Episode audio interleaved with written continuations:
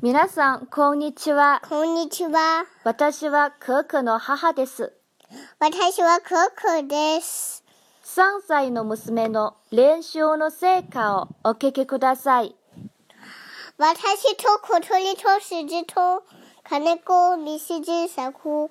私が両手を広げても、お空はちっとも飛べないが、飛べる小鳥は私のように、地べたを早くは走れない。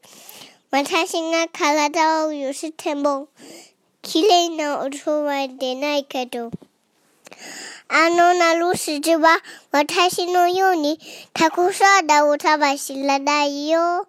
筋と小鳥とそれから私みんな違ってみない。